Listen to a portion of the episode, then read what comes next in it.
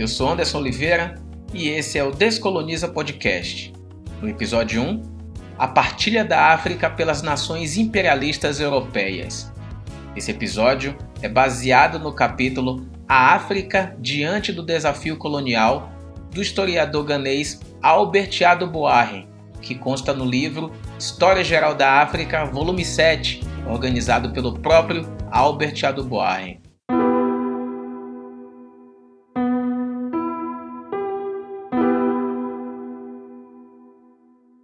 É certo que na história da África não houve um período de tantas e rápidas transformações como as que houveram no período de 1880 a 1935. Mais precisamente, entre 1880 e 1910, quando houveram as mudanças mais urgentes e mais trágicas, com a conquista e ocupação de praticamente todo o território africano pelas colônias europeias a partir de 1910, a consolidação desse sistema colonial no continente. Espanta aqui a velocidade de como todo esse processo se desenvolveu, na medida em que, até 1880, 80% do território africano era governado pelos seus reis, rainhas, linhagens, impérios, reinos e apenas 20% estava sob o domínio de alguns países europeus. Alfred Aduboahre vai dizer que em toda a África Ocidental, essa dominação limitava-se às zonas costeiras e ilhas do Senegal, à cidade de Freetown e seus arredores, que hoje fazem parte de Serra Leoa, às regiões meridionais da Costa do Ouro, atual Gana, ao litoral de Abidjan, na Costa do Marfim, e de Porto Novo, no Daomé, atual Benin, e a ilha de Lagos, no que consiste atualmente a Nigéria. Na África Setentrional, em 1880, os franceses tinham colonizado apenas a Argélia. Da África Oriental, nenhum só palmo de terra havia tombado em mãos de qualquer potência europeia, enquanto que na África Central, o poder exercido pelos portugueses restringia-se a algumas faixas costeiras de Moçambique e Angola. Só na África Meridional é que a dominação estrangeira se achava firmemente implantada, estendendo-se largamente pelo interior da região. Em 30 anos, há uma transformação impressionante. Em 1914, apenas a Libéria e a Etiópia não estavam sob dominação de algum país europeu. O continente africano é, portanto, loteado, dividido em colônias de dimensões diversas, mas de modo geral muito mais extensas do que as formações políticas preexistentes e, muitas vezes, com pouca ou nenhuma relação com elas. A África é usurpada não somente em sua soberania e na sua independência, mas também nos seus valores culturais.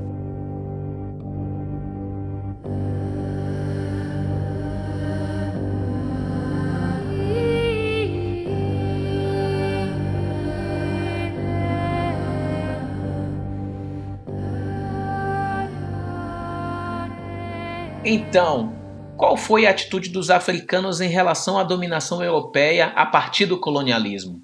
Ora, a África e a Europa mantinham relações há pelo menos três séculos. No entanto, isso não significou uma ruptura tão traumática sem luta por parte dos povos africanos. Pelo contrário, a esmagadora maioria de autoridades e dirigentes africanos foram profundamente hostis a essa mudança e declararam-se decididos a manter o status quo e, sobretudo, a assegurar sua soberania e independência, pelas quais praticamente nenhum deles estava disposto a transigir por menos que fosse. Líderes como o rei Achante Premper I, quando recebeu em 1891 uma oferta de proteção dos britânicos, disse, aspas, a proposta para o país Achante, na presente situação, colocar-se sob a proteção de Sua Majestade, a Rainha e Imperatriz da Índia, foi objeto de exame aprofundado, mas me permitam dizer que chegamos à seguinte conclusão: meu reino, o Achante, jamais aderirá a tal política. O país Achante deve continuar a manter, como até agora, laços de amizade com todos os brancos. Não é por ufanismo que escrevo isso, mas tendo a clareza do significado das palavras. A causa dos Achante progride e nenhum achante tem a menor razão para se preocupar com o futuro ou para acreditar por um só instante que as hostilidades passadas tenham prejudicado a nossa causa. Fecha aspas. Já o Moronaba Wogobo, rei dos Mossi, na região do Alto Volta, ou Burkina Faso, em 1895, disse a um oficial francês em tom ameaçador, aspas, Sei que os brancos querem me matar para tomar o meu país, e ainda assim você insiste em que eles me ajudarão a organizá-lo. Por mim, acho que meu país está muito bem como está. Não preciso deles. Sei o que me falta e o que desejo. Tenho meus próprios mercadores. Considere-se feliz por não mandar cortar-lhe a cabeça. Parta agora mesmo e, principalmente, não volte nunca mais. Fecha aspas. Além dos líderes Achante Mossi, Latdio, Damel Rei de Caió, atual Senegal, Machemba, líder dos Iao de Tanganica, atual Tanzânia, Hendrik Witboy, chefe dos Nama, da região onde hoje é situada Namíbia, Menelik, imperador da Etiópia, dentre tantos outros, tiveram atitudes parecidas frente à investida europeia em seus territórios, como salienta Machemba em resposta ao comandante alemão Hermann von Wischmann. Prestei atenção à vossa mensagem sem encontrar razão para vos obedecer. Preferiria morrer. Se for a amizade que você deseja, então eu estou pronto para ela hoje e sempre. Mas, para ser seu súdito, isto eu não posso ser. Se for guerra que você deseja, então eu estou pronto, mas nunca para ser seu súdito. Não caio a vossos pés, pois sois uma criatura de Deus como eu. Sou sultão aqui na minha terra, vós sois sultão lá na sua. No entanto, vede, não vos digo que me deveis obedecer, pois sei sois um homem livre. Quanto a mim, não irei à vossa presença. Se sois bastante forte, vinde vós me procurar. Fecha aspas. Essas respostas dos mais diversos líderes africanos demonstram sua oposição à tentativa de assalto à soberania de seus territórios e seus modos de vida tradicional. Muitos recorriam à religião como forma de enfrentamento. De fato, a religião foi uma importante arma contra os avanços do colonialismo. Nas vésperas de confrontos físicos, muitos desses líderes acabaram recorrendo aos feitiços, poções e orações, como demonstra o um antropólogo americano Elliot Skinner sobre os Mossi. Os Mossi, de modo geral, acreditam que, quando os franceses atacaram o Ouagadougou, o Morunaba Ogobo, deposto, ofereceu sacrifícios às divindades da terra. Conforme a tradição, sacrificou um galo preto, um carneiro preto, um burro preto e um escravo negro numa elevada colina, perto do Volta Branco, implorando a deusa da terra para que repelisse os franceses e aniquilasse o traidor Maze, que eles tinham colocado no trono. Fecha aspas.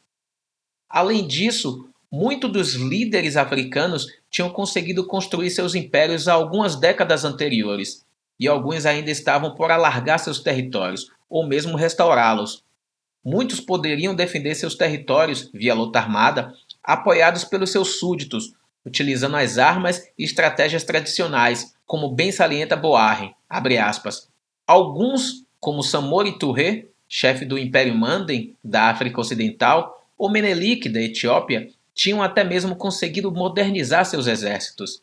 Nessas condições, não viam por que não estariam aptos a preservar sua soberania e pensavam poder desfazer os planos dos invasores usando a diplomacia. Fecha aspas.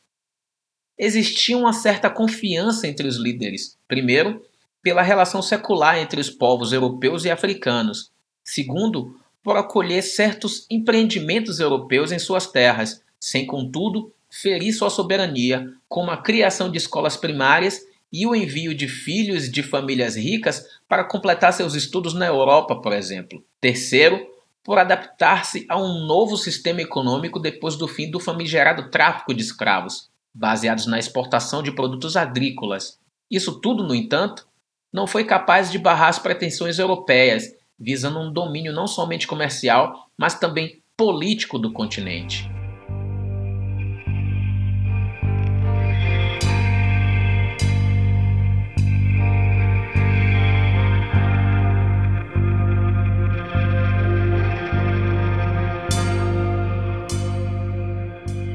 Fim, de todos os chefes que citamos, apenas um, Menelik da Etiópia, conseguiu barrar o avanço italiano em suas terras.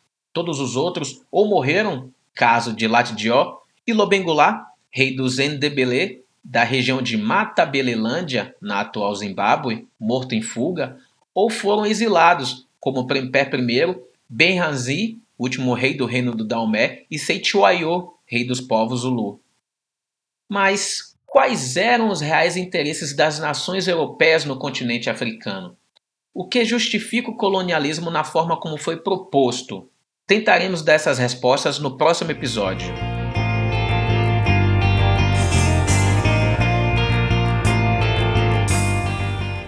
Então é isso, gente. Esse foi o episódio 1 do Descoloniza Podcast. Fiquem ligados nos próximos episódios. Até mais.